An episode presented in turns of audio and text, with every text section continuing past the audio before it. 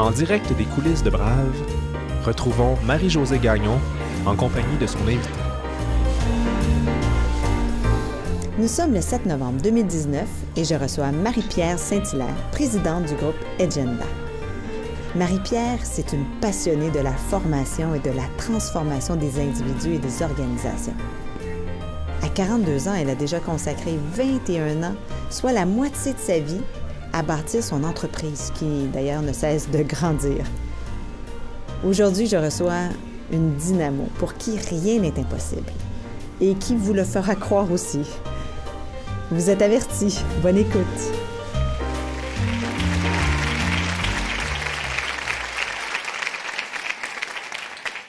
Moi, je suis comme stressée, j'ai amené mon, mon verre de vin. je dis, dans le cas, je me sens Les gens qui nous entendent ne te voient pas boire. C'est parfait. Fait que je peux en prendre une petite gorgée. Marie-Pierre, je suis vraiment heureuse de te recevoir à Brave. Tu as une vie haute en couleurs. Hein? Tu n'as pas ta langue dans ta poche et tu es très dynamique. Ça promet. Je pense pas qu'on va s'ennuyer ce soir. Je vais essayer d'être à la hauteur. J'ai aucun doute. Tu es né à Rimouski en 1978. Tu as vécu le plus clair de ton temps, par contre, à Québec et tu vis toujours à Québec. Tu es Ouais. l'aîné de trois enfants. Tu as deux frères, donc. Et tes parents t'ont eu à 17 ans. Ouais, ça a commencé de même. C'est assez atypique. Ouais, Pour une ouais, fille quand même atypique, quel genre de petite enfance as-tu eu? Ben, il faut comprendre que je suis née comme je vis, ce qui veut dire euh, que j'ai euh, j'ai fait une surprise euh, à mes parents, qui étaient justement des jeunes amoureux, mettons-le comme ça. Et, et donc, ma mère a su qu'elle était enceinte de moi à six mois et demi de grossesse. Et pour les gens qui connaissent ma mère, elle pèse à peu près 110 livres mouillés. Fait que je me pose la question encore, comment ça, elle s'en est pas rendue compte? Mais bref, euh, les médecins, elle voyait des médecins, puis elle disait, je me sens pas très bien, il y a quelque chose qui se passe, j'ai des maux de tête, j'ai mal au ventre et tout ça, puis ils trouvaient pas. Fait que bref, après six mois et demi, euh, ils ont fait euh, une radiographie, et puis j'étais comme ça. et là, ça, a été, ça a été un coup, un coup pour toute la famille. J'ai eu une, une naissance assez controversée. Ce qui veut dire que ma naissance n'a pas été euh, euh, inaperçue. Euh, mon grand-père était maire de la ville de Rimouski, donc littéralement avoir un enfant avec une femme de, de Rimouski-Est de 17-18 ans, ça n'allait pas du tout. Fait que mon enfance a été un peu là-dedans. J'ai été une partie élevée par mes grands-parents maternels. Et après ça, vers euh, l'âge de trois ans, j'ai euh, vécu avec mes parents, là, avec mon père et ma mère, qui ont formé un couple ensemble pour s'en aller à, à Sherbrooke. Euh, mon père voulait faire un bac en mécanique. Je comprends pas encore non plus pourquoi. Ça a duré quatre mois. Et j'ai atterri euh, finalement à Québec, où est-ce qu'il a fait un bac en sciences, en sciences à ce moment-là, informatique. Et donc là, j'ai commencé ma vie là, de, de ville de Québec euh, dans un jumelé sur le chemin Saint-Louis, où est-ce que finalement j'ai même euh, élevé une partie euh, de, de mes enfants là et on a quitté, ça fait pas si longtemps que ça. Et tu as commencé l'école sous un nom et tu Ouais. as fini l'école sous un autre nom. Ouais, ma mère, euh, ma mère n'écoutera pas le balado. Euh, euh, en fait, j'ai su à 23 ans que, que j'avais été adoptée par mon propre père en, le 4 novembre 1983 parce que à ma naissance, étant donné ma naissance controversée, ma mère et ma grand-mère ont décidé de mettre par inconnu sur mon baptistère et de me nommer Marie-Pierre Caron. Caron étant le nom de jeune fille de ma mère. Et, euh, et ça a été comme ça. Donc, j'ai commencé ma première année avec Marie-Pierre Caron. Donc, euh, j'étais au début de la file, ça allait bien, j'étais toute petite. Fait que, mais en deuxième année, je suis tombée dans la fin de la file et puis j'ai commencé à m'appeler Marie-Pierre Saint-Hilaire. Euh, tout ça à cause, finalement, que j'ai eu un petit frère. J'étais super contente de l'avoir comme petit frère, mais j'étais comme pas tout le temps contente. Donc, ça, c'est. J'avais pas trop compris pourquoi je changeais de nom, Caron à Saint-Hilaire, parce que j'avais un petit frère. C'est comme pas atypique. Mais ma mère a comme brouillé les pistes en me le dispensant pas vraiment, puis j'avais comme oublié ces souvenirs-là jusqu'à temps que euh, mon mari veuille me faire une surprise, puis on avait décidé d'aller en croisière. On était au début de, de notre relation, puis. euh, ah, j'avais perdu mon passeport et donc j'ai voulu refaire faire un passeport et euh, on m'a demandé mon certificat de naissance. Puis bref, là, j'avais pas le temps de faire un certificat de naissance. En tout cas, j'avais comme quatre jours. Fait que je suis allée, vu que j'étais à Québec, je me suis dit, c'est super, je vais aller à Québec faire faire mon certificat. La fille a dit, ça va prendre plus de temps que 72 heures, on n'est pas capable. Fait que là, mettre chum avec la fille, lui explique que je suis en train de me fiancer, que c'est super méga génial, c'est pas, c'est pas vrai tout, que je m'en allais en croisière. Bref, je monte un bateau pour qu'elle me donne mon certificat de naissance à temps les filles sont in a mission pour pouvoir me sortir le certificat. Je reviens au bureau et, euh, et là, on m'appelle et on me dit euh, Marie-Pierre, mais là, c'est parce qu'il aurait fallu que tu me dises que tu étais adoptée. C'est pas le même registre. OK. Fait que là, là quel âge? J'ai 23 ans. 23 Fait que là, j'étais là, je suis adoptée. Euh, oui, euh, par Louis Saint-Hilaire. Non, non, c'est mon père. Non, non, par inconnu avant. Fait que là, j'étais, voyons. Là, un, j'étais dans la mission d'avoir mon passeport parti en croisière. Puis là, je me suis dit, je vais gérer les dommages collatéraux après. Fait que finalement, euh, j'ai été capable d'avoir mon passeport, tout ça. Et j'ai appelé mon père et avec mon numéro sarcastique, je lui ai laissé un message à son adjointe et j'ai dit, est-ce que tu pourrais dire, Lise, de rappeler de sa fille adoptive, s'il vous plaît? Fait que oh. mon père qui travaillait dans, chez CJ à ce moment-là, ça lui a probablement pris 38 secondes à me rappeler et me disant As-tu parlé à ta mère Là, je dis non, je pas parlé à ma mère. Il dit parle à ta mère, je veux pas en parler. Fait que là, finalement, c'est là que je me suis j'ai découvert euh, tout ça. Euh, et là, c'est pour ça que je comprends maintenant pourquoi mon nom rime. Parce que Marie-Pierre Saint-Hilaire, il ne faut pas aimer son enfant vraiment pour avoir un nom qui rime. Mais finalement, c'était pas ça. Puis tu parlé à ta mère, finalement? Oui, puis ma mère, elle a une, grande qualité, euh, c'est que ma mère, elle oublie des choses. Ce qui est futile, euh, elle l'oublie ou ça a vraiment comme jamais existé. Euh, donc, elle me dit Marie, j'avais le notaire m'avait promis que tu le saurais pas, mais c'est pas grave. Mais elle dit à part, elle dit là, tu t'en vas croiser, c'est pas grave, tu as eu ton passeport, c'est pas grave. Elle dit je vois pas pourquoi ça fait quelque chose. Mais je dis comme psychologiquement changer, je sais pas, tu sais, y a-tu d'autres choses que tu dois me dire, tu sais? Fait que tout au long des, de entre 23 et maintenant, à toutes les morts de quelqu'un dans la famille, j'apprends quelque chose. Parce que là, je vois genre des gens de ma famille et là, j'apprends quelque chose. Genre, euh, ma nounou, euh, elle m'avait appelée Karine. OK. Puis elle avait décidé de faire, euh, dans le temps, des, des faire part pour inviter, inviter tout le monde à mon baptême. Puis c'est Karine vous invite, tu sais. Là, j'ai su ça, genre, il y a comme quatre ans, à la mort. Un nouveau prénom en plus. Fait que là, j'étais rendue avec le nouveau prénom. Fait que bref, c'est assez atypique. Mm. Fait que j'ai été élevée là-dedans, dans une enfance comme ça, euh, avec des Est-ce que tu le ressentais? Est-ce que tu le ressentais? Ah, définitivement. Définitivement. Je pense que. Je pense ça t'a marqué, même si tu l'as appris à 23 ans? Ah, oui, vraiment. oui. oui, vraiment, vraiment, vraiment. Oui, je pense que l'enfance, on minimise beaucoup ce que euh, l'enfant vit, puis ce que ça génère comme euh, angoisse, anxiété, des, des trucs qu'un enfant ne réagira pas, puis un autre enfant va réagir, euh, tu sais, big time, là, tu sais. Fait que moi, c'est sûr que j'ai fait un enfance où est-ce que je voulais être très aimée par tout le monde, fait que je suis devenue un peu comme une poupée, là, tu sais. Je suis devenue, j'étais un enfant adulte. Je parlais, j'allais dans les, dans les, dans les, dans, les endroits familiaux, puis c'est moi qui entertainais les gens. comment vas-tu j'allais chercher des verres. J'ai toujours été comme une mini-adulte, puis je pense que ça vient de là. Oui, puis tu étais l'aînée en plus, donc avec beaucoup de responsabilités. J'étais l'aînée. Tu avais beaucoup de responsabilités. Je m'en mettais beaucoup. Et euh, comme mes parents étaient jeunes, automatiquement, euh, mon père avait une grande carrière. Donc, ma mère, à ce moment-là, devait supporter mon père dans la grande carrière parce que dans le temps, il y avait beaucoup de soupers le soir, les fins de semaine et tout ça. Fait qu'automatiquement, je me suis mis à m'occuper beaucoup de mes frères, euh, dont mon frère Patrick. Lui non plus n'écoutera pas le balado. Non, non. Euh, dont mon frère Patrick, que j'adore, mais que quand il est né, dans le fond, c'est devenu comme mon bébé. Je vais dire, j'avais six ans, puis il, était, il, était, il était comme parfait, il était tout, tout, tout cute et tout, puis on s'est jamais vraiment euh, vraiment, quitté. Euh, puis l'autre est arrivé, j'avais 12 ans. Fait qu'on a eu en plus des, grands écarts. Fait que ça augmente, je pense, la responsabilité du, euh, de la plus vieille par rapport à ça. Mm-hmm. Fait que je les ai beaucoup gardés, je m'en suis occupée comme c'était les miens. Ce qui a fait aussi que j'ai quitté la maison tôt pour essayer de me sortir de ça, pour après ça rencontrer un homme avec deux jeunes enfants, finalement, où est-ce que je suis retombée dans le même pattern, tu sais.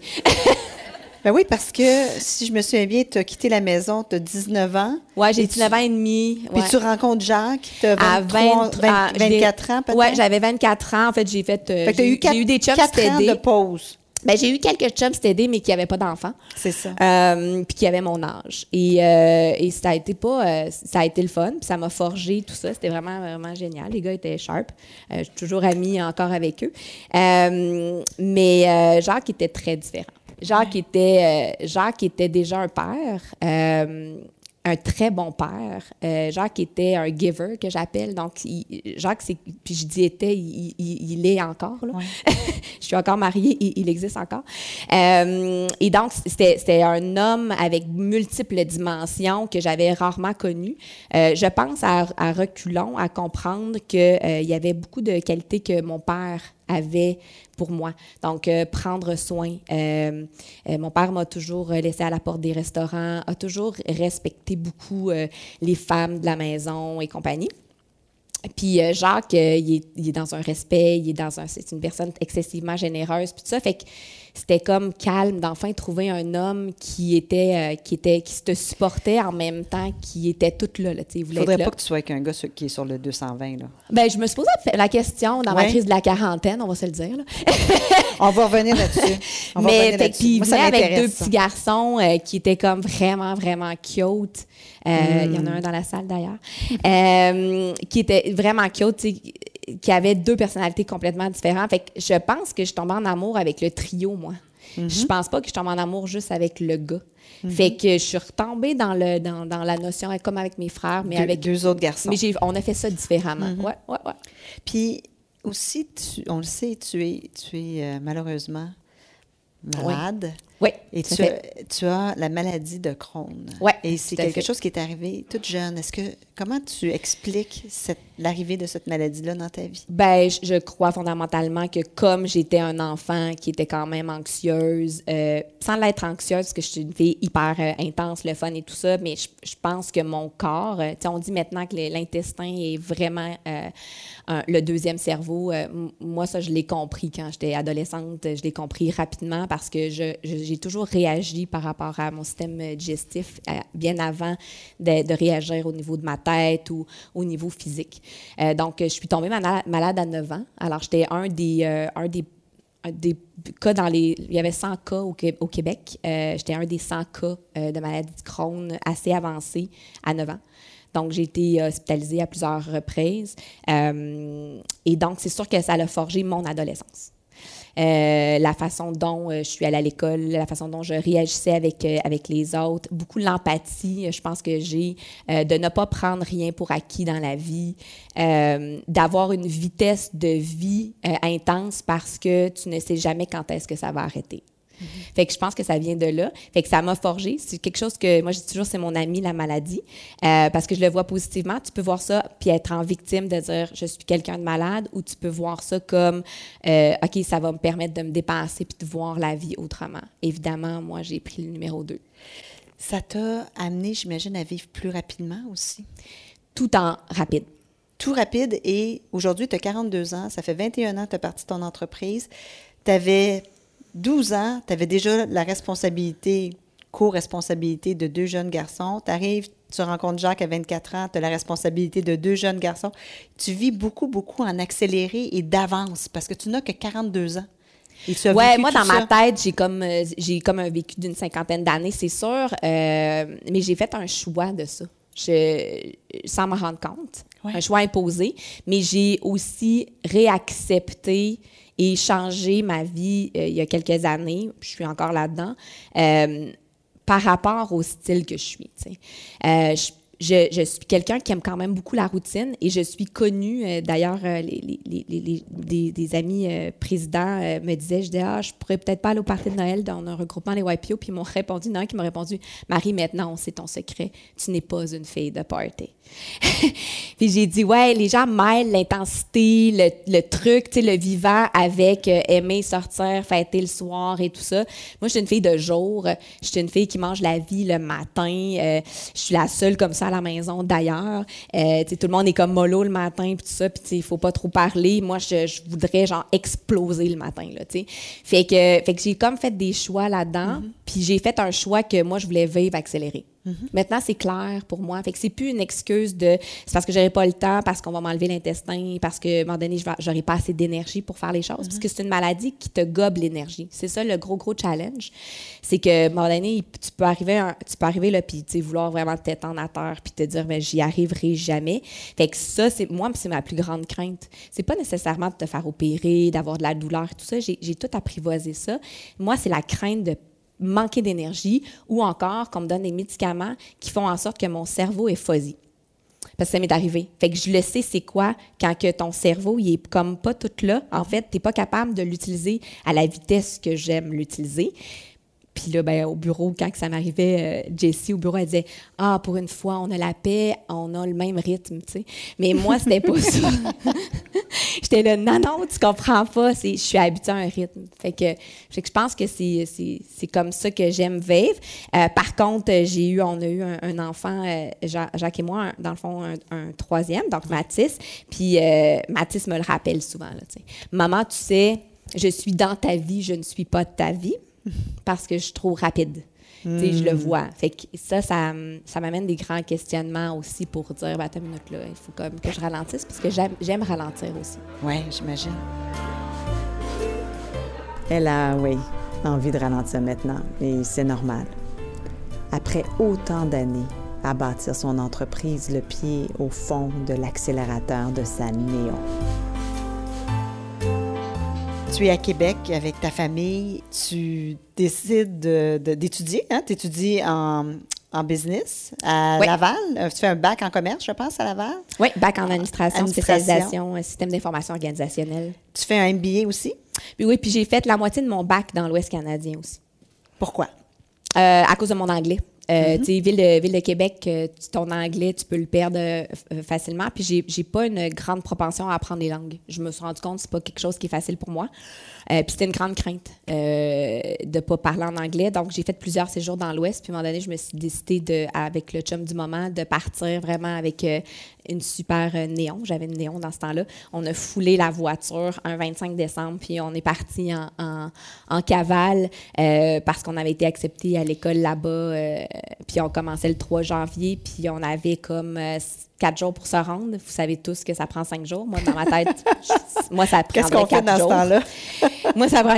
Et puis après ça, on se trouve un appart meublé, by the way, pas trop cher, qui coûte 200 pièces par personne.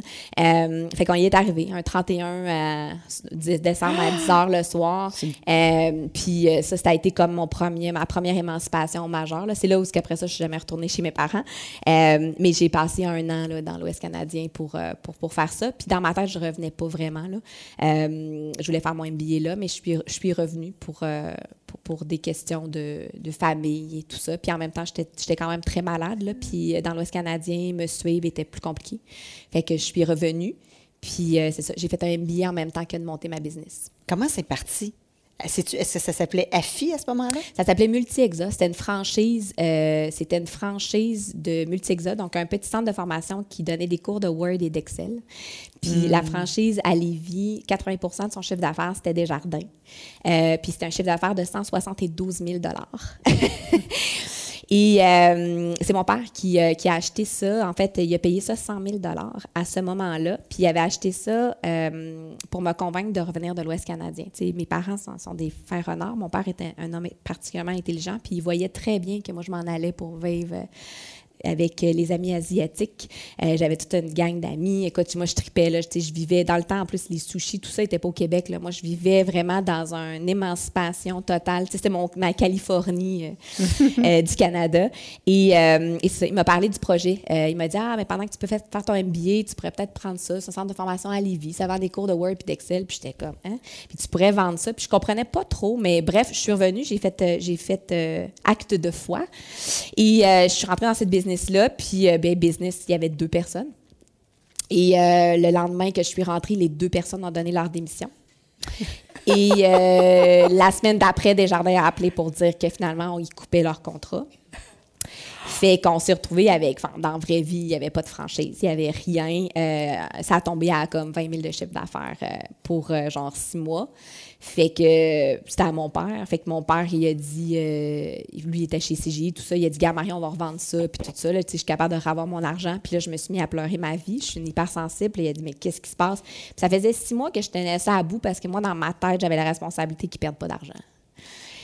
Fait que c'est comme ça que j'ai commencé l'entrepreneurship. je voulais que mon père ne perde pas d'argent, un, puis je voulais qu'il soit fier de moi. le regard de la fille dans, les yeux de son père, puis tout ça. J'avais vraiment, genre, vraiment besoin qu'il me regarde, puis qu'il me trouve, me trouve bonne.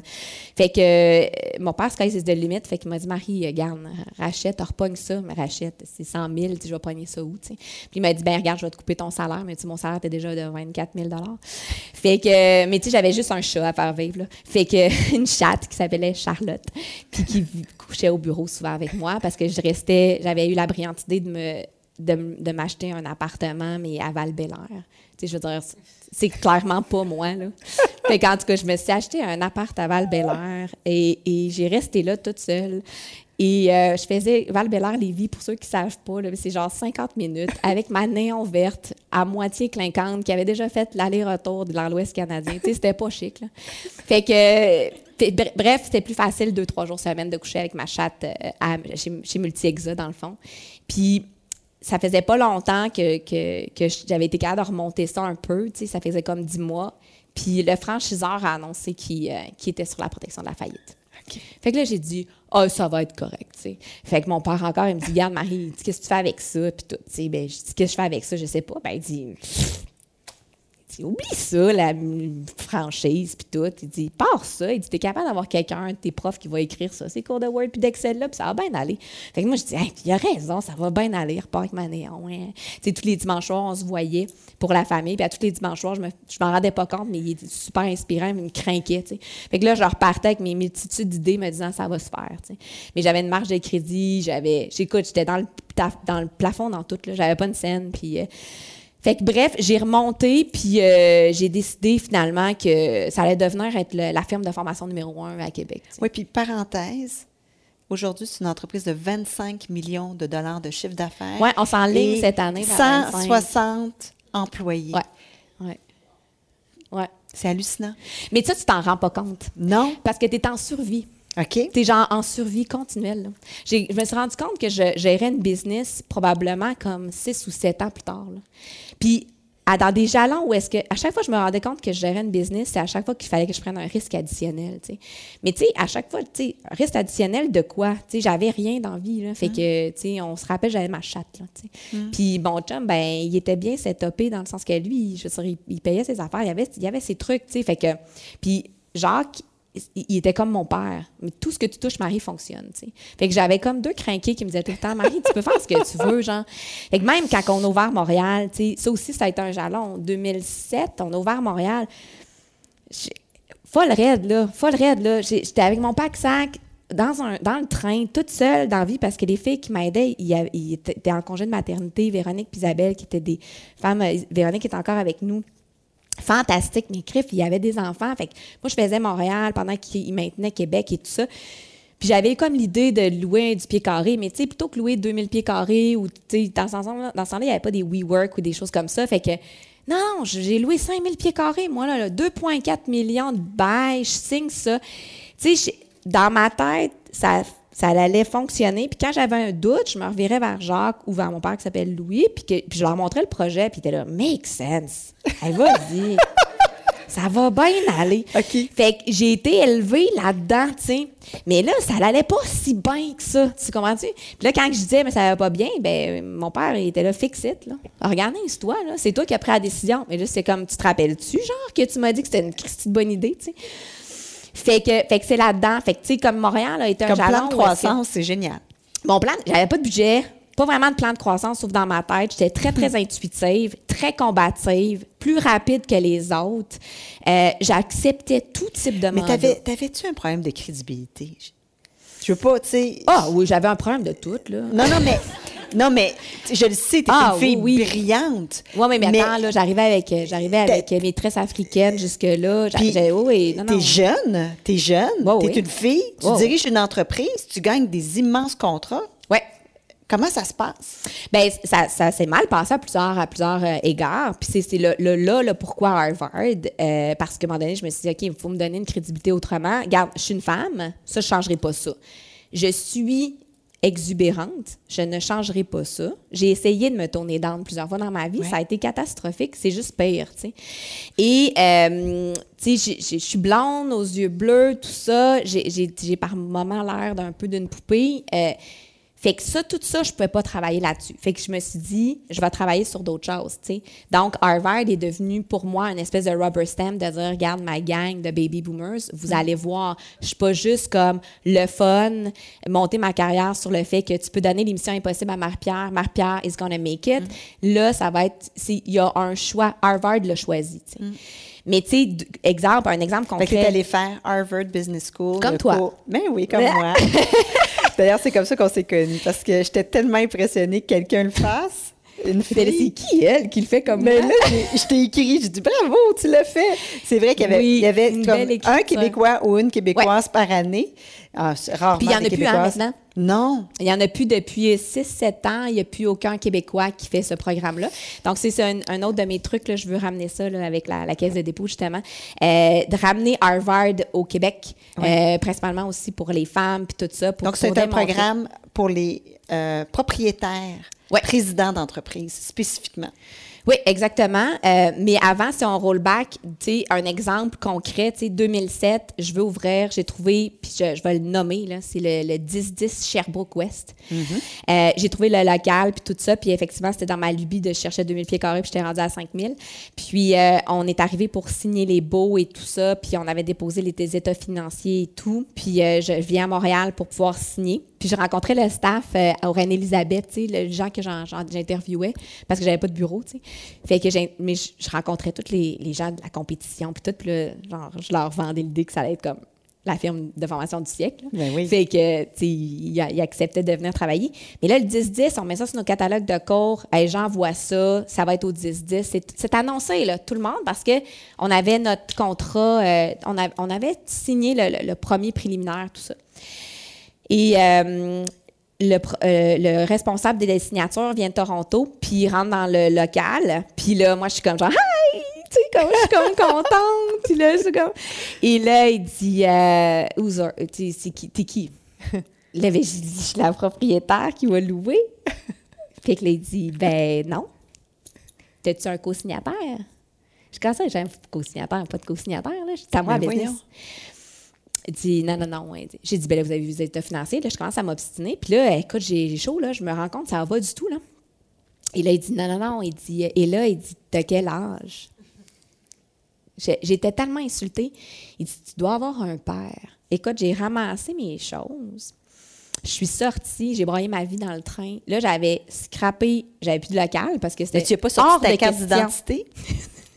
J'étais rendue là. En fait, j'étais tellement insultée, je me suis levée, je suis partie, mais là, je pensais à mes catalogues.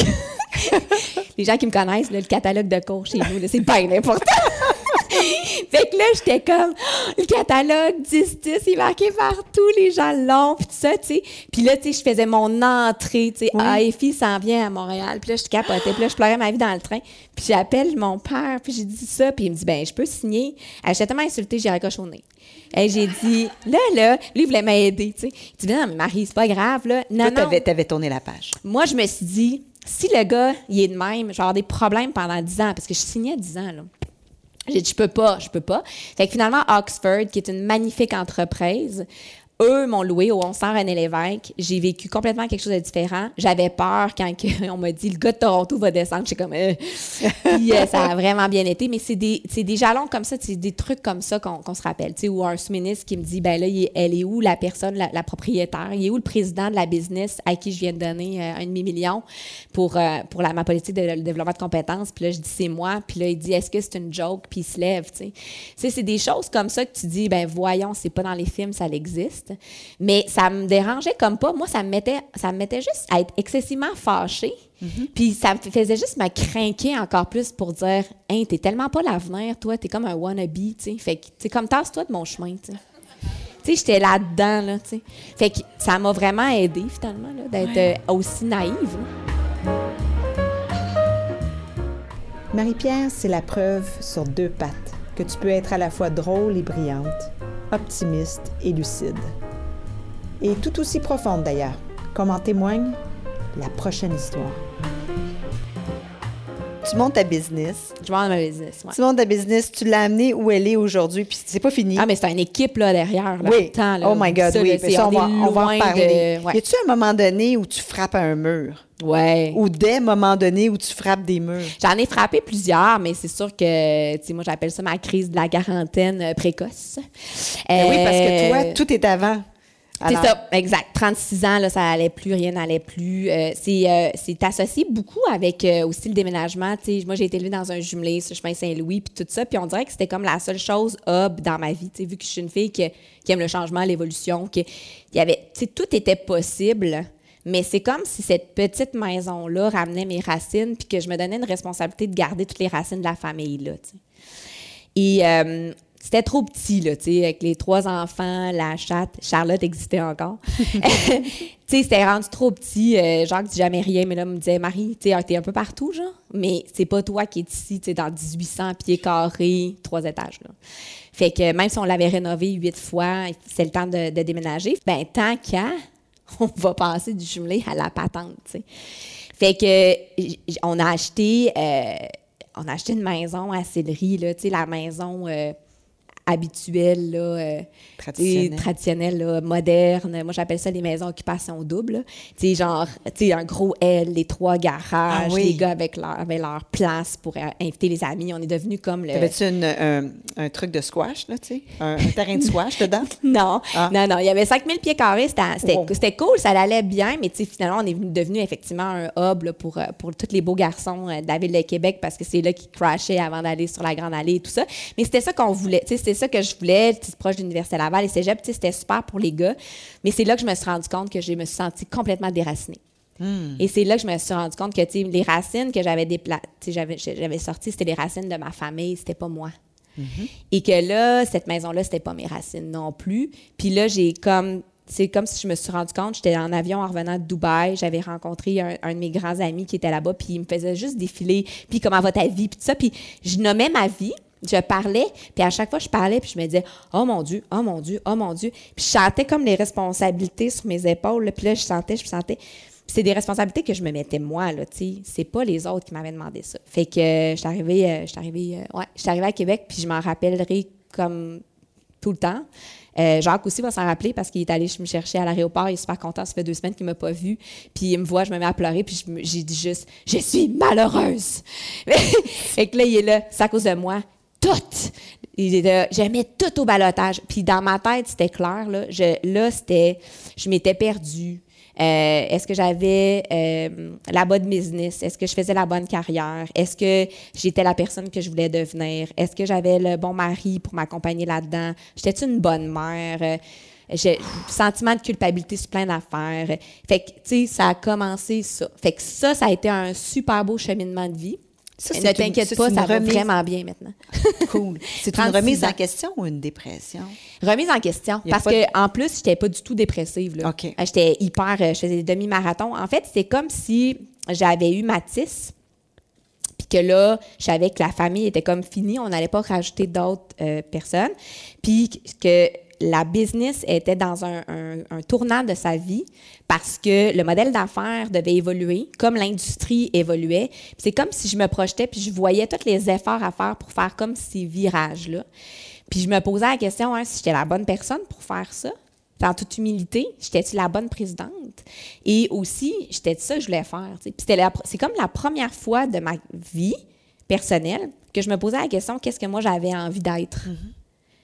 Puis ça, c'est vraiment déstabilisant parce que tu, tu, tu, mais tu te poses pas vraiment ces questions-là. En tout cas, moi, j'ai toujours été dans la mission de m'assurer que tout le monde est correct autour de moi, que tout le monde va bien. Puis si tout le monde va bien, moi, je vais bien. J'ai les mêmes amis depuis, depuis toujours. euh, tu sais, fait que, fait que ça, ça, ça a été très porteur. Fait que j'ai- tout fait. J'ai demi-marathon, yoga, pilates, wellness retreat, les retraites, euh, Bali. J'ai vraiment en accéléré essayé tout. Euh, partir Ben, euh, aux Harvard, trois mois. Harvard, c'est-tu là-dedans? Ça a été après. En fait, je pense que Harvard a rempiré la situation. OK. Harvard a empiré la situation parce que je suis revenue avec d'immenses possibilités. Puis j'avais plus le syndrome de l'imposteur de me dire, attends une minute, là, je peux pas faire ça parce que je suis pas bonne là-dedans, parce que je... En me comparant à mes pères, c'est mes 150 pères au monde, ben là, je me rendais compte qu'à ta minute, j'avais des talents, que j'étais correct, c'était correct que je sois là. J'avais ma place.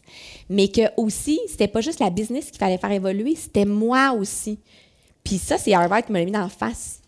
Mais disant, il faut que tu. OK, moi. Tu t'étais oublié finalement. Définitivement. Genre, mais en fait, je me suis oubliée toute ma vie. C'est ça. Puis personne qui me l'a demandé, là. Je suis pas une victime, là. C'est vraiment comme. C'était mon modus operandi de m'assurer que tout le monde allait bien.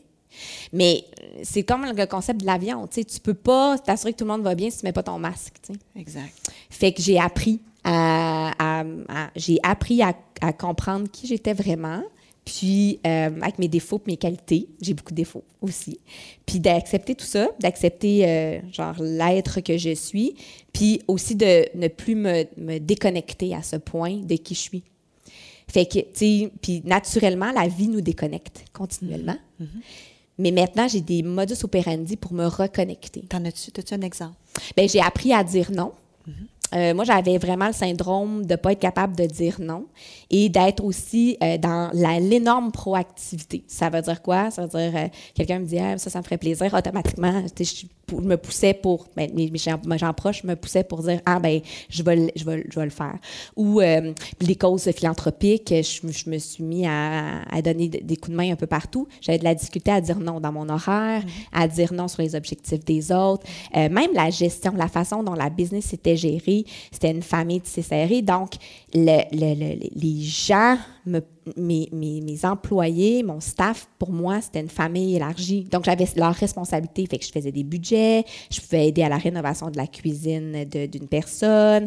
Euh, moment donné, un qui n'était pas capable de payer son électricité. Euh, il y avait une autre qui avait un problème parce qu'il y avait un enfant autiste. tout ça, moi, c'était ma responsabilité aussi. Je comprends. Fait qu'il a fallu que je comprenne la différence entre l'empathie et la sympathie. Puis que je me sente pas coupable là-dedans. Puis que c'était pas d'abandonner les gens, euh, de, d'avoir une relation différente. Fait que, puis au fil du temps, je me suis mis à aimer ça beaucoup. et là, maintenant, écoute, j'apprends à dire non, là, écoute, big time, je suis bonne, je suis bonne, je suis bonne. Je suis vraiment bonne, je te le dis. Si j'ai dit oui ici, là, c'est parce que je t'aime d'amour, là. Merci. Mais là, j'imagine que tu as changé de maison. Tu as gardé le mari. J'ai gardé le mari. Euh, les enfants. Définitivement le mari. Non, mais les enfants, c'était comme. Euh, les enfants, c'était intouchable. Euh, d'ailleurs, on avait une bonne discussion, Samuel et moi, là-dessus, parce que je disais, le gros, gros challenge d'être une belle-mère, c'est que l'amour inconditionnel, en fait, tu l'as choisi. Mm-hmm. Puis il faut se choisir mutuellement. Parce que, tu sais, à un moment donné, le couple, mettons, brise quoi que ce soit, qu'est-ce que tu fais? Est-ce que les enfants, tu sais, les enfants, c'est le père et la mère, normalement? moi, c'est une grande crainte dans mon requestionnement parce que je voulais pas non plus renouveler, renouveler mes vœux avec mon mari pour mes enfants. Mais je n'étais pas en mesure du tout de m'imaginer que moi, ma famille, c'était Mathis sans Samuel et Christophe. Fait que ça, pour moi, ça, ça mettait beaucoup, beaucoup d'enjeux de, dans, mon, dans mes décisions. Puis à un moment donné, je me suis dit, OK, il faut que je sépare tout ça pour être capable d'être une meilleure belle-mère, une meilleure mère, une meilleure conjointe et tout ça. Fait que l'exercice aussi a été intéressant. Je pense qu'il a été intéressant aussi pour toute la famille parce que là, c'est comme, je pense que ça, ça amène des relations plus profondes aussi de choisir. Puis ça n'enlève rien de la maman. Ça positionne juste tout le monde dans l'amour. Quand tu dis que, Harvard, ça a été pire. Ça a été pire parce que, tu sais, Harvard, quand tu rentres là, puis j'y retourne aux trois ans, j'adore Harvard, là, puis en plus, tu sais, je m'auto-flagelle, j'ai commencé London Business School. Fait que j'y retourne en mai, tout ça, tu sais, pour un exec MBA aussi. Tu es une cordonnière bien chaussée en passant. Toi, tu fais de la formation. Ouais. Puis tu te formes. Moi, je vais faire la formation et on, et on croit fondamentalement que la culture d'apprentissage devrait être quelque chose de naturel pour chaque individu, chaque personne, et que c'est la responsabilité non pas juste des organisations, mais de chaque personne. Donc, ton parcours à toi, ton développement quotidien, ton développement hebdo, mensuel, annuel, qu'est-ce que tu deviens est ta responsabilité. Donc, apprendre, c'est intrinsèquement dans ce que tu es dans la vie. Fait que c'est sûr que j'apprendrai pas juste dans les grandes écoles. Euh, j'apprends euh, des, des pères, j'apprends de, de, trucs que je lis. Je suis une fille qui est hyper, hyper, hyper euh, structurée dans mon apprentissage quand même personnel. Ça fait longtemps que j'écoute plus la télé, euh, je suis dans des livres différents. Euh, j'aime beaucoup aussi tout ce qui est plus spirituel maintenant. Mais spirituel, je parle pas hein, d'une religion, là. je parle vraiment de la spiritualité, de qui on est dans le moment présent, mm-hmm. le mindfulness, le positionnement du leadership dans tout ça aussi. fait que je vais lire sur du bouddhisme, mais en même temps, je vais lire sur Powerful, la culture de Netflix, où à un moment donné, je vais m'inspirer de, de, trucs qui sont pas du tout, pas du tout proches de moi, comme euh, euh, des trucs historiques. Je me suis tapé un livre historique sur Boston cet été, mais je trouvais que c'était comme intéressant de comme faire un, un, maillage entre l'histoire de Boston versus le Québec. Bref, ça, pour moi, c'est comme intrinsèque. Mais le problème de ça, c'est que c'est ouvrir euh, des possibilités que tu ne peux pas refermer. Mm-hmm. Donc, quand tu ouvres des possibilités que tu ne peux pas refermer, il faut que tu sois capable et que tu aies, je pense, les fondements pour être capable de survivre à toutes ces possibilités-là et de ne pas te défocuser sur quitter. Puis c'est ça que j'ai appris, dans le fond, de mes 36 à mes 42 ans, dans mon requestionnement. C'est que je me suis rendu compte que j'ai une chance, je le sais en toute humilité, j'ai certains talents qui sont demandés dans la société actuellement. Mais lesquels que je veux mettre à contribution, lesquels qui me font triper moi, puis qui vont me permettre de rester groundé et d'être un ajout continuel pour faire partie de cette belle équipe-là qui est Agenda. Je fais partie d'une équipe. Qu'est-ce que mon équipe a besoin de moi? Qu'est-ce que mes clients ont besoin? Qu'est-ce que ma famille a besoin? Mm. Puis ça, c'est en mouvement continuel. ça doit être très difficile parce qu'on a tous ce challenge-là. On, s'éparpille. On, on s'éparpille. Alors, comment tu choisis Marie-Pierre? Bien, en fait, euh, tu as tout à fait raison. Je choisis. Euh, en fait, il y a les priorités de la business, il y a les priorités de la famille, il y a les priorités euh, personnelles. Et dans personnel, je parle aussi de ma santé. Donc, je fais le concept des, des roches et du sable et de l'eau. Mm-hmm. avant, je faisais la business. Puis là, après ça, je buildais là-dessus. Puis ce qui restait granulairement, c'était pour moi. Euh, maintenant, je vais être capable de. J'ai vraiment détaché les besoins d'agenda avec euh, les besoins de ma famille, Marie-Pierre, de mon concept personnel, parce que je vois que c'est plus fort. Alors, un exemple de ça, euh, actuellement, on est dans une excellente effervescence. évidemment, les business se transforment, les industries se transforment. Donc, ce qui n'était pas super sexy depuis les 20 dernières années euh, de ce qu'on faisait, le développement de compétences, la transformation, euh, les technologies émergentes. Maintenant, c'est au cœur même de la stratégie des, entreprises. Donc là, on est tout un coup une business sexy. Donc, on maintient évidemment un. Ça a pris 21 ans. Ça a pris 21 après 20 ans. Après les formations Excel. Après les formations Excel. Eu du By the way, Excel, on s'entend que c'est encore un ben, très gros vendeur. C'est très hot. Mais oui, c'est que euh, dans le fond, ça, euh, je, je, le mets, je, je fais une planif une planif pour Agenda, puis on le fait en équipe. Donc, mm. c'est pas juste moi, c'est une multitude de personnes autour de ça.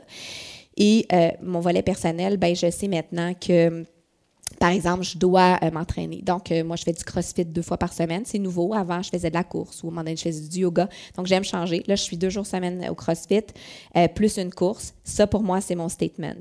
j'ai loué une maison à LA pour un mois. J'ai décidé de, de travailler à distance et aussi de sortir mon fils de la ville de Québec pour lui permettre de s'émanciper différemment en Californie, donc le dernier. puis Sam et Christophe vont venir une semaine et tout ça. Donc, en même temps, ça répond à un besoin familial de se regrouper euh, dans un endroit. Ça, ça, répond à des voyages et compagnie, mais en même temps, ça répond à être groundé. Je sais qu'en étant à la Californie aussi, ça me permet aussi de réimaginer le prochain bureau d'Ottawa, de ramener des trucs, d'échanger avec mes pères. L'inspiration. l'inspiration. J'aurais jamais, je me serais jamais permis euh, de faire ça avant. Puis tu te rapproches aussi de ta grande amie. Et je me rapproche. Oui, tu tombée en, amour avec une fille. Je suis tombée en amour. Moi, je suis. Euh, j'ai beaucoup de connaissances, très peu d'amis, c'est ce que je dis tout le temps. Euh, ça, j'ai compris ça aussi. Euh, dans mon évolution, c'est que vu mon, mon, style de girl next door, je, me, j'adore les gens. Fait que rapidement, je tombe en amour avec des caractéristiques des gens, mais je manque de temps pour pouvoir euh, être capable de vraiment développer des relations profondes avec plein de monde. Fait que j'ai fait un choix de vraiment là, me, me cibler sur euh, mes amis de, de longue date. Euh, et je suis tombée en amour avec une fille, avec, bon, c'est très connu, là, Tara Banks à Harvard. qui est une mannequin. Qui est une mannequin. Une entrepreneur. une entrepreneur. Une entertainer, une, femme de, de télévision, de, de cinéma. Donc, un profil complètement différent de moi. On va fêter nos 10 ans d'amitié euh, en mai, le 16 mai, c'est très drôle. Et donc, effectivement, la, Californie, pourquoi elle est, c'est que dans le fond, euh, euh, j'ai loué une maison à, 10 minutes de chez elle, dans un optique aussi de se dire, ben là, on va avoir vraiment un mois où est-ce qu'on va comme vivre ensemble, vraiment le girl next door, comme si c'était une amie québécoise, parce que notre relation est assez atypique. On se voit aux deux mois, deux mois et demi, de façon intense. Puis après ça, on se texte, on se chit-chat, mais on a bien de la misère avec les Skype. on est vraiment, on est vraiment pas super bon avec la technologie, pas avec la technologie.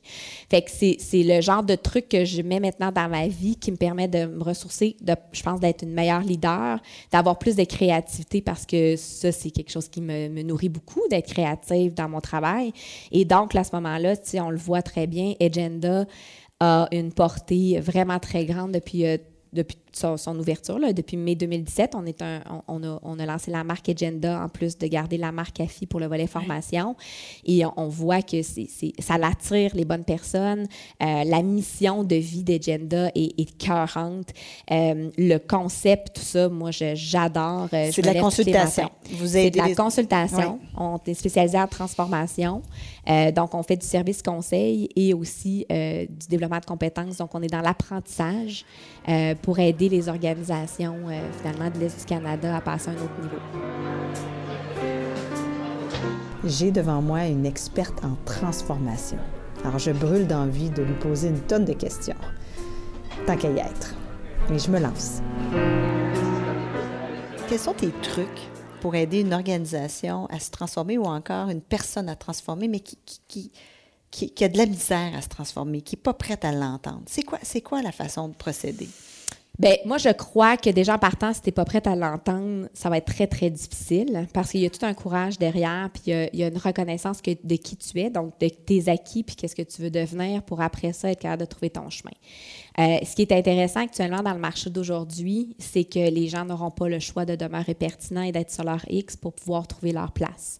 Donc, euh, c'est ce que je disais d'ailleurs ce midi à une autre conférence, c'est que je disais, dans le fond, même si vous pensez que vous êtes pressurisé en ce moment, vous n'avez aucune idée de ce qui s'en vient. Il y a de la pression qui s'en vient sur nous, la pertinence par rapport à l'automatisation, l'intelligence artificielle, les modèles d'affaires qui se changent, les industries qui se, qui se disruptent, euh, des modèles, des, des compétitions qui viennent d'ailleurs sur des marchés qui sont traditionnels tout ça oblige le repositionnement de qui tu es toi et tu as une grande responsabilité sur qui tu es toi, qu'est-ce que tu offres au marché, puis qu'est-ce que tu offres à tes pairs puis à, à tes équipes. Donc, il y a il y a, y a, une, introspection à faire, à mon avis, avant de pouvoir se transformer. Et surtout, surtout, je dirais, d'arrêter de prendre des inspirations et d'essayer de les coller à soi. Mm-hmm. On peut être inspiré par des gens, mm-hmm. mais on est tous atypiques. Et le, le T-shape en ce moment est très, très populaire. Donc, ce qui veut dire quoi? Ça veut dire qu'on se, on se spécialise dans un truc, mais tout en étant excessivement transversal et, et, et général dans nos, euh, mm. dans, nos, euh, dans nos compétences humaines, c'est ça qui va faire la différence. Mm-hmm. On le sait, l'influence, la négociation, la créativité, l'innovation, tout ce qui touche l'humain en ce moment, c'est ça qui va ressortir, qui va être demandé. Alors, les gens qui étaient très techniques, il faut voir et ouvrir leurs horizons. Fait qu'on, juste un truc aussi, aussi banal qu'à tous les jours de faire quelque chose qui se, te sort de la zone de confort, parler à un individu à qui tu n'aurais pas parlé, écouter un truc, essayer un nouveau sport ou quoi. De, donc, de travailler ton muscle euh, de cerveau, parce que le cerveau est un muscle, pour être capable de vraiment euh, enlever la peur de continuellement évoluer et d'apprendre que finalement, tu vas apprendre, tu vas désapprendre et tu vas réapprendre continuellement dans ta vie. Puis c'est ce cycle-là qui va faire que tu vas devenir excessivement fort. Fait que ce n'est que comme aller au gym, mais c'est un gym intellectuel, mm. d'arrêter d'avoir peur sur des trucs ou quand tu tu as peur, tu te mets comme en coaching, en méta, ou est-ce que tu te regardes et tu te dis, attends une minute, pourquoi j'ai peur? Est-ce que c'est un bagage d'expérience qui me permet, qui me fait que j'ai peur? Est-ce que c'est la personne à qui j'ai pas confiance? Je suis pas dans un safe space? Mm-hmm. Euh, c'est juste parce que j'ai vraiment pas envie de le vivre? C'est quoi, tu sais? Mm-hmm. Puis là, après ça, tu es capable d'agir en fonction des réponses que tu as toi-même à l'intérieur de toi. Merci. Euh, c'est bien facile. Oui, bien, je veux dire, moi, je trouve ça excitant. Exact. Je trouve ça très, très, très excitant, mais en même temps, j'ai ma petite voix qui me dit le temps, le temps, le temps. Hein, c'est le temps. Euh, le temps est une, euh, est une denrée rare, beaucoup plus même que l'argent pour la plupart des gens maintenant. Et c'est aussi le temps est, est aussi un outil de négociation avec soi-même. Moi, c'est toujours ça. Donc, le temps est un outil de négociation avec toi-même. Alors, si tu dis je n'ai pas le temps, moi je dis je n'ai pas le temps, j'ai fait le choix de ne pas avoir le temps. Alors, je choisis et je, me suis, je ne me fais pas hmm. imposer. C'est sûr qu'il y a des semaines, là, on va se le dire, ça n'a juste aucun, sens. C'est comme cette semaine, ça n'a hmm. aucun sens. Je suis parachutée et on m'impose une multitude de choses à mon agenda. Chose, des fois, j'ai décidé il y a six mois. Puis après ça, je me dis, ben, je ne peux pas annuler ou quoi que ce soit parce que j'ai promis. Mais hmm. encore, je viens encore de faire le choix de. Mhm. Fait que la prochaine fois, quand tu es dans l'excitation d'accepter quelque chose, là, huit mois avant, là, parce que tu dis, oh my God, it's gonna be fun, ben rappelle-toi qu'en novembre, ben, c'est un gros mois, tu sais. Très gros mois. fait que c'est là où est-ce qu'il y a un apprentissage de la gestion de notre propre temps. Oui, puis je prends pas ça personnel en pensant à ce que tu viens de dire. je vais te chicaner. On va passer au questionnaire brave. Ah oui! Mm que fais-tu chaque jour pour te donner du courage? Euh, celle-là, je l'ai trouvée difficile, cette question-là. J'ai vu d'autres podcasts, puis je l'ai trouvée difficile parce que euh, pour me donner du courage, bon, les gens vont dire ah, je respirer un grand coup ou quoi que ce soit. Euh, moi, je pense que j'ai une routine pour me donner du courage. Donc, ma routine du matin, d'être hyper dans super happy. Là. Je me réveille, j'ouvre les yeux, je vois le fleuve. Je suis maintenant sur le bord du fleuve. C'est vraiment mon havre de paix. J'ai trouvé mes racines. Puis je pense que pour me donner du courage le matin, j'ai la même routine qui est pas longue, qui est comme une demi-heure, 35 euh, minutes. Mais cette routine-là, même chose pour le soir. Euh, Mathis est né il y a 8 ans, euh, 8 ans et demi. Ça fait 8 ans et demi que tous les soirs, avant d'aller me coucher, je vais euh, le sentir puis donner un bec parce qu'on dirait que c'est comme ça boucle ma journée puis ça me dit OK, tu sais, j'ai du courage, je suis brave aussi pour la génération future. Fait que moi, je dirais que ce qui me donne euh, de la bravoure, c'est un ancrage premier, puis de me rappeler que cet ancrage-là, c'est mes fondamentaux les plus, euh, les plus importants. Puis après ça, avec ça, je peux faire n'importe quoi. Et c'est quoi être brave pour toi? Euh, être brave pour moi, c'est d'être, euh, d'accepter euh, d'être connecté contre vent et marée, contre le fait que des fois ça peut ne pas être tendance à être sexy ou quoi que ce soit, d'être soi-même. C'est d'être connecté vraiment la tête, cœur, corps continuellement. Puis que quand on se déphase, on se déconnecte, de se reconnecter le plus, le plus vite possible. Ça, c'est beaucoup de bravoure parce que je pense que dans une société où ce que l'image en ce moment est très importante, la vitesse, les gens veulent tous se positionner, tout ça, euh, on se déconnecte rapidement pour plaire aux autres ou plaire à la société ou répondre à une image que les gens s'attendent de nous. Qu'est-ce que tu dis pour t'encourager? Euh, que je suis imparfaite et que euh, l'imperfection, c'est la beauté. Donc, euh, moi, je trouve, tu sais, c'est comme un beau gars, tu sais, un beau gars qui est comme méga parfait, mais finalement, it's boring, tu sais, moi, j'aime les gars qui sortent du bois, là, tu sais. Fait qu'ils sont un peu croches, tu sais, c'est comme, c'est vraiment mal, là. Fait que pour moi, l'imperfection est bien importante dans ma vie, puis parce qu'aussi l'imperfection fait que tu peux être toi-même, tu sais. Hmm. Et à quel moment de ta vie n'as-tu pas été brave? Euh, plusieurs fois, euh, encore maintenant, euh, je pense. Je pense que où est-ce que j'ai un regret de ne pas avoir été brave, peut-être que c'est correct. moi, j'étais une joueuse de golf quand même intense. Je faisais beaucoup de, de sport de semi-pro. Ben, pas semi-pro, mais je, compétitionnais contre les gars. Dans le temps, il n'y avait pas de, classe pour les filles. Euh, puis j'étais dans, comme dans le top 10 au Québec et tout ça. Euh, j'ai commencé le golf à, 8-9 ans. Et euh, j'ai fait sport études golf au cégep et tout ça. Puis quand j'étais dans l'Ouest canadien, je me suis mis amie avec une fille qui se préparait pour la LPGA puis qui était acceptée au bac en Floride pour, pour, dans le fond, être un scholarship et tout ça. Puis on en avait discuté, puis on avait mis en lien avec l'université, puis il était super intéressé à m'accueillir. Et j'ai dit non parce que euh, j'avais peur de sortir euh, de, ma famille et de la ville de Québec.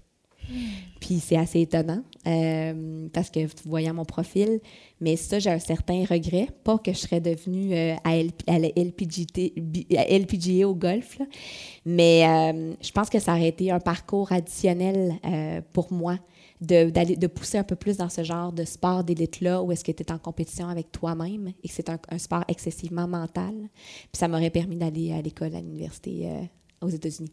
Hmm. Quelle personne incarne le mieux le courage pour toi? Euh, ben, je vais faire le lien avec euh, le, concept cœur, corps, esprit. Euh, c'est sûr que on parle beaucoup de, de, de, de, femmes comme de jeunes femmes comme des Greta. Pour mhm. moi, ben c'est ça représente exactement le, le côté vraiment là. Je, je suis dans mes convictions, dans mes valeurs, dans mes principes, puis je fonce coûte que coûte. Pour moi, c'est un courage. C'est assez étonnant aussi à son âge, mais encore là, non, parce que les gens qui sont braves quand ils sont jeunes demeurent braves toute leur vie. Fait que, cette jeune fille-là, pour moi, représente vraiment la connexion euh, parfaite euh, ou, imparfaite dans sa perfection euh, d'une bravoure. Qu'as-tu envie de dire aux jeunes pour les encourager? moi, je considère que j'étais une jeune excessivement complexée. Euh, pour multiples bonnes raisons. Euh, je pense que les écoles privées aussi aident au complexe. Partir dans. Moi, je suis dans une école privée euh, de jeunes filles et tout ça, puis tout ça. Puis je. Tu sais, c'est vraiment stéréotypé, mais doser, puis de dire ce que tu penses que les gens voient en toi, c'est complètement pas ça. sais les gens s'attendent pas à ce que tu prennes des responsabilités. Les gens s'attendent pas à ce que tu deviennes qu'est-ce qu'ils veulent que tu deviennes. Tu as le droit de fleurir comme tu veux, tout de suite, maintenant.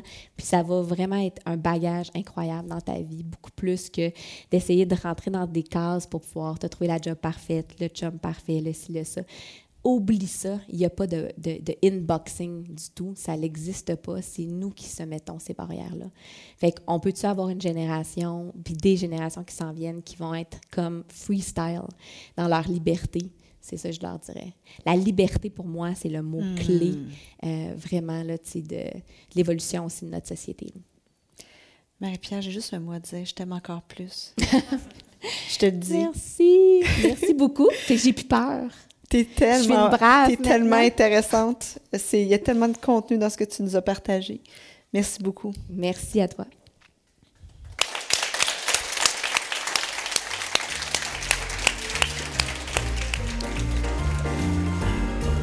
Marie-Pierre, c'est une vie en intensité, en accéléré, en transformation, avec une quête de liberté qui s'affirme de plus en plus. Sa vie est possible, parce qu'elle a une base solide et stable, comme une encre ou encore un, port auquel elle peut se rattacher quand ça brasse trop fort. Et je ne peux pas m'empêcher de vous poser la question. Avez-vous une telle base à partir de laquelle vous pouvez vivre votre vie courageuse? Je vous remercie d'avoir été des nôtres encore une fois et à très bientôt. Brave, la série d'entretiens avec des femmes qui ont du cran, est une idée originale de Marie-Josée Gagnon. Osez nous rejoindre sur notre site web à braveinspiration.com, de même que sur les médias sociaux. Si vous avez aimé ce balado, osez vous y abonner et osez le partager. Merci de nous écouter.